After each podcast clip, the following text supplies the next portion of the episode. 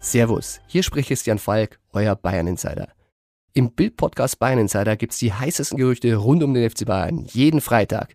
Kommt mit und ich nehme euch hinter die Kulissen des Rekordmeisters. Das Bild News Update. Es ist Donnerstag, der 28. Dezember und das sind die Bild Topmeldungen. Geschäfte, Vermögen, Familie. Corinnas Leben seit Schumis Unfall. Ärztestreik. Lauterbach findet Forderung nach mehr Geld unbegründet. Er drehte monatelang in Deutschland, ohne Anna Maria, Bushidos geheimes TV-Projekt. Am Freitag jährt sich der tragische Skiunfall von Michael Schumacher zum zehnten Mal. Seitdem beschäftigt das Schicksal der Formel-1-Legende Millionen Menschen. Heute Teil 2 der großen Bildserie Schumis langer Kampf. Das Leben von Corinna seit dem Unfall. Sie ist mittlerweile eine echte Schuhmacherin. Wie sieht ihr Leben denn aus, ohne seine schelmischen Späße, ohne seine Energie, die das ganze Haus durchflutete, selbst wenn er müde von den Rennwochenenden kam? Corinna ist in den letzten zehn Jahren in eine neue Rolle hineingewachsen, von der liebenswerten Mama und Pferdeflüsterin aus Halfa zu einer taffen Geschäftsfrau. Sie wurde und wird auch heute noch von vielen unterschätzt, sagen Freunde. Einer hatte sie nie unterschätzt, Michael. In vielen Interviews betonte er immer wieder, wie viel Kraft Corinna ihm gibt. Unvergessen, gleichzeitig bedeutungsvoller denn je, Schumis schluchzende Worte unterm Helm, als er am 8. Oktober 2000 die Ziellinie zu seinem ersten von fünf Ferrari-WM-Titeln in Suzuka überquerte. Gebt Corinna einen Kuss von mir. Heute, 23 Jahre nach diesem wunderbaren Liebesbekenntnis vor 1,3 Milliarden Menschen auf der ganzen Welt und zehn Jahre nach dem tragischen Skiunfall, ist Corinna das Herz des Michael Schumacher Imperiums. Sie verwaltet ein von Finanzexperten geschätztes Vermögen von über einer halben Milliarde Euro.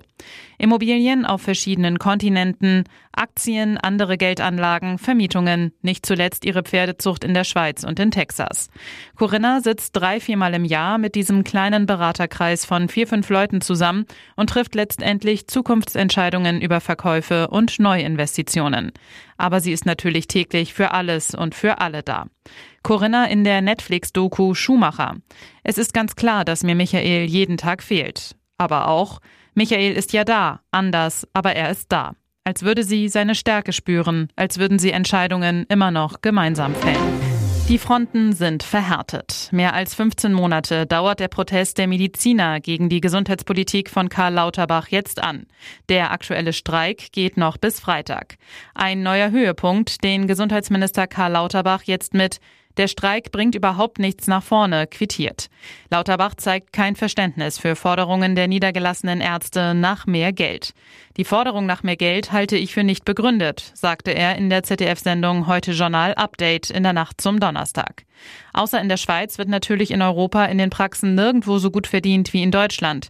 Die Spielräume für Honorarzuwächse, die sehe ich nicht. Er verstehe nicht, weshalb gestreikt werde. Es gebe eine riesige Krankheitswelle in der Bevölkerung.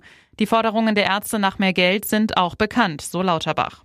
Ärzteverbände haben dazu aufgerufen, Hausarzt- und Facharztpraxen bundesweit zwischen den Jahren geschlossen zu halten. Die noch bis Freitag geplante Aktion ist Teil der Kampagne Praxis in Not, die von mehr als 20 Verbänden unterstützt wird. Lauterbach will sich mit den Hausärzten im Januar zu einem Krisengipfel treffen, um über die beklagte Überlastung und die Bürokratie in den Praxen zu beraten. Die Praxen brauchen bessere Arbeitsbedingungen, brauchen weniger Bürokratie. Das Geld muss auch gerechter verteilt werden, sagte er im ZDF. Aber einfach mehr Geld in ein System zu schütten wie in der Vergangenheit, was nicht wirklich gut funktioniert, diese Lösung haben wir einfach zu oft praktiziert. Die wird nicht im Vordergrund stehen, sagte Lauterbach weiter. Zitterpartie für das nächste grüne Herzensprojekt.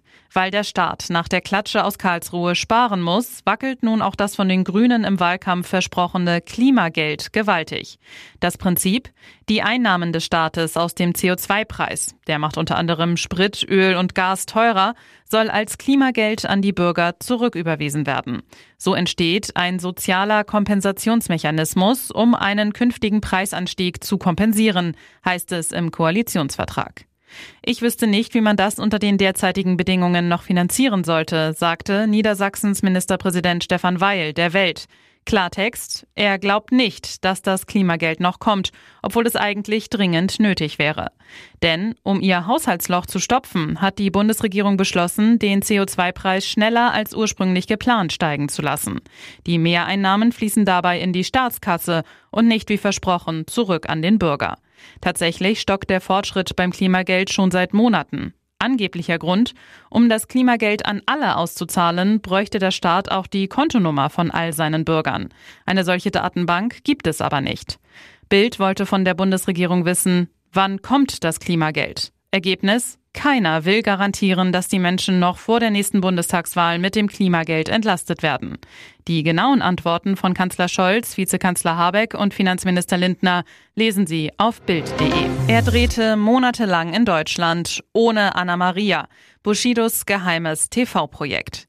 Der Rapper hat einen neuen Job, etwas, womit sie nie rechnen werden. Was bisher niemand wusste und Bild exklusiv erfuhr, Bushido hat heimlich ein neues Format gedreht. Nicht etwa über sein Leben in Dubai mit Ehefrau Anna Maria und den acht Kindern. Seinen neuen TV-Job macht er allein. Back on Track, Neuanfang mit Bushido, ist der Arbeitstitel einer Doku-Serie, die Anis Ferici, so Bushidos bürgerlicher Name, in den vergangenen Monaten in Deutschland drehte. In dem Format soll Bushido anderen Menschen bei ihrem persönlichen Neuanfang helfen. Eine Produktionsquelle zu Bild. Der Inhalt der Serie ist, verschiedene Menschen mit verschiedenen Problemen zu begleiten und sie ein wenig zu motivieren und stabilisieren. Bushido der Problemlöser. Auf Bildanfrage wollten sich weder die Produktionsfirma Konstantin Entertainment noch Bushido zum TV-Projekt äußern. Bushido hat selbst den großen Neuanfang gewagt. Er trennte sich 2017 von seinem früheren Förderer und Clanchef Arafat Abu Chaka, trat später als Kronzeuge gegen ihn vor Gericht auf. Im vergangenen Jahr ließ Bushido außerdem seine Heimat hinter sich und wanderte mit seiner Großfamilie nach Dubai aus. Auch beruflich gab es einen Neustart. So trennte er sich von dem ehemaligen Bildjournalisten Peter Rosberg, mit dem er als Partner unter anderem den Podcast Backstage aufgenommen hatte und an einer neuen Doku-Serie gearbeitet haben soll. Jetzt der neue TV-Job und die Starthilfe für andere. Und jetzt weitere wichtige Meldungen des Tages vom Bild Newsdesk. Das Köln aus von Steffen Baumgart. In Bild spricht der Kulttrainer exklusiv über die emotionale Trennung von seinem FC. Während des 44-minütigen Gesprächs geht er durch seinen Urlaubsort Saalbach hinter Glemmen, Österreich. Wie man Baumgart kennt, immer unterwegs. Auf die Frage, ob er das FC aus schon verdaut habe, sagt Baumgart, so schnell geht das nicht. Eine Station wie Köln werde ich nie wieder haben. Ich habe hier und vorher in Paderborn in den letzten sechseinhalb Jahren so viel erlebt, das reicht für ein ganzes Trainerleben. Außerdem, es war eine gemeinsame Entscheidung, dass wir uns trennen. Das ist mir wichtig. Wir hatten nach 16 Spielen nur 10 Punkte. Das war nicht das, was ich als Trainer haben wollte. Ich habe alles probiert. Baumgart nach dem Aus. Als erstes habe ich meine Frau Katja angerufen. Sie hat geweint. Sie wusste zwar, wie es in mir aussieht, aber sie kannte nicht die Endgültigkeit, die aus der Situation entstehen konnte. Haben Sie auch geweint? Baumgart, da noch nicht, aber als ich später Sprachnachrichten von meinem Trainerteam bekam, habe ich auch ein paar Tränen verdrückt. Dieser Verein macht was mit dir.